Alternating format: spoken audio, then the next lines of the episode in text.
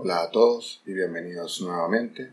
a un nuevo episodio de nuestra serie que es Mindfulness. Hoy estaremos hablando sobre la mente errante o como también se le conoce la mente que divaga, Wandering Mind.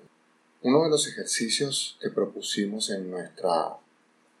en nuestra serie de ejercicios de meditación mindfulness fue el ejercicio de el darse cuenta de la atención. En la meditación número 4 de la serie. Y allí proponíamos un poco eh, una forma de darnos cuenta por todos los sitios, por todos los lugares, tanto interiores, en nuestra fantasía, en nuestro cuerpo, como exteriores, todo lo que ocurre en nuestro alrededor, que, que produce, que propicia que nuestra mente divague momento tras momento, que nuestra mente pase errante en los confines de una realidad que podemos inventar permanentemente a lo largo de la capacidad que tenemos para producir pensamientos. Si pudiéramos pensar cuánto tiempo pasó entre que comencé a conversar hoy, entre que comencé a hablar en el podcast, y que nuestra mente comenzó a divagar a otro lugar,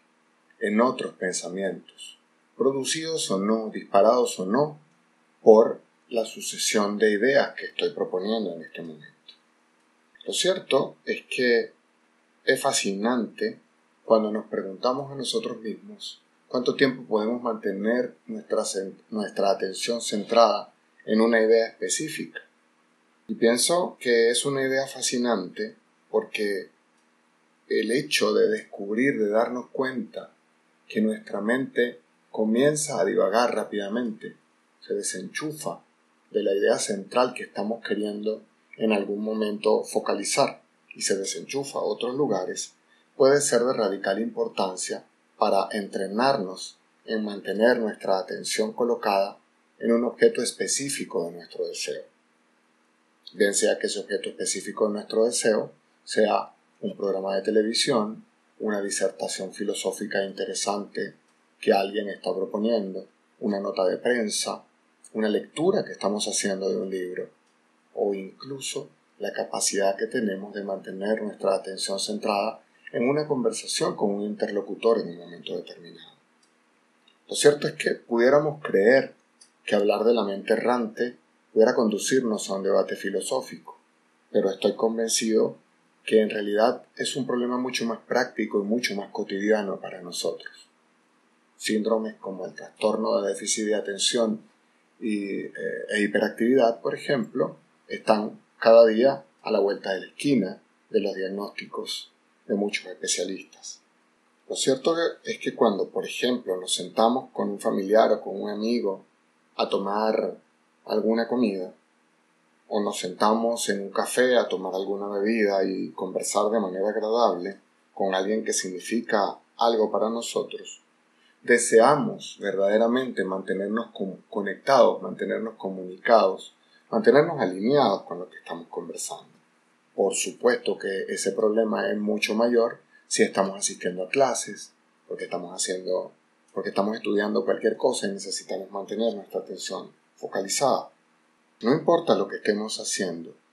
lo verdaderamente complejo es, como ya he dicho, mantener nuestra mente centrada en un estado de conciencia plena y no permitiéndole a una especie de piloto automático que se mantenga conectado con las cosas que estamos haciendo. Entonces tenemos un piloto automático para conectarnos con la familia, o para conectarnos con los amigos, o para conectarnos con el trabajo, o incluso con el libro que estamos leyendo, y luego de avanzar 100 páginas nos damos cuenta que no somos capaces de haber retenido la idea promedio de la, que estamos leyendo en algún momento determinado. Lo cierto es que el problema de la mente errante, de la mente que divaga, ha sido eh, estudiada por científicos, quienes la han logrado definir como un periodo en el cual un individuo está pensando al respecto de algo que no está relacionado con la actividad que está ejecutando en un momento determinado. De nuevo, una mente errante es una mente que durante un periodo en el que un individuo está pensando en una actividad distinta o en una idea distinta a la actividad que verdaderamente está ejecutando en un momento determinado. Esta tendencia a que nuestra mente divague, nuestra mente pasee y se pierda, es una tendencia que se ha estudiado con resultados sorprendentes. Todos los seres humanos, en muchos momentos de nuestro día, nos perdemos en una cantidad de ideas divagantes fuera de lo que estamos ejecutando en un momento determinado. La idea de la mente errante no solamente tiene connotaciones negativas. El hecho de que nuestra mente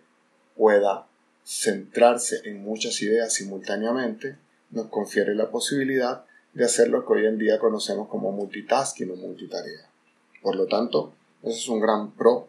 de una mente errante. El problema comienza a ocurrir cuando esta mente errante no nos permite mantenernos concentrados y enfocados en una tarea y no nos permite ser productivos en un momento determinado. O incluso, más allá de esta idea, a propósito de esta mente errante, comenzamos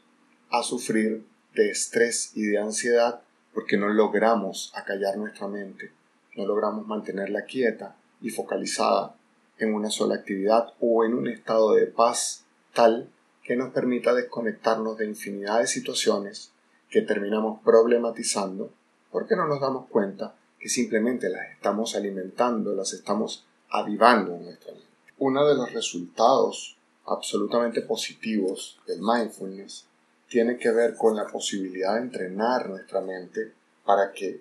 cada vez sea menos errante, para que cada vez se pierda menos en los confines de un montón de ideas que que podemos estar llevando a cabo o construyendo en nuestra cabeza. Por esa razón, mindfulness es una forma diferente de prestar atención. La realidad es que podemos estar muy identificados, muy atados incluso, a muchos contenidos de nuestros pensamientos y emociones, y a una cantidad de historias que nos contamos y que nos pueden parecer agradables o desagradables, pero que no logramos parar historias que están relacionadas con lo mucho que nos gusta o desagrada cualquier evento en particular. Una de las ventajas de practicar mindfulness periódicamente radica justamente en la posibilidad de tomar conciencia de cuáles son los elementos fundamentales de nuestra vida, las identificaciones que solemos hacer con frecuencia y las consecuencias que traen tanto para nosotros como para los que nos rodean y terminar examinando esas visiones, esos puntos de vista, esas perspectivas que adoptamos, acabamos creyéndolas. El valor del mindfulness radica en volver nuestra atención a un foco más amplio y diferente, a una realidad de nuestra vida que se comienza a desplegar en el momento presente y que no tiene que ver con fantasías en relación a lo que pudimos haber hecho en nuestro pasado o a lo que tendríamos que hacer en nuestro futuro. La belleza del mindfulness radica en aprender a prestar atención al milagro y a la belleza de nuestro ser en este momento y a las posibilidades que tenemos para expandirnos, conocernos y comenzar a llevar una vida que se va viviendo y que se va sosteniendo en la idea de una conciencia mucho más trascendente que esta de la mente que permanentemente divaga. En la medida en que logremos voltear nuestra atención, hacerla verdaderamente consciente y que no sea una atención de piloto automático como propuse hace un rato, en esa medida estaríamos conquistando posibilidades inimaginadas de nuestro ser y de nuestra existencia. Les dejo un abrazo inmenso de alma y recuerden que soy Miguel Frick y este fue un episodio más de nuestra serie que es Mindfulness por mi canal Haciendo Alma.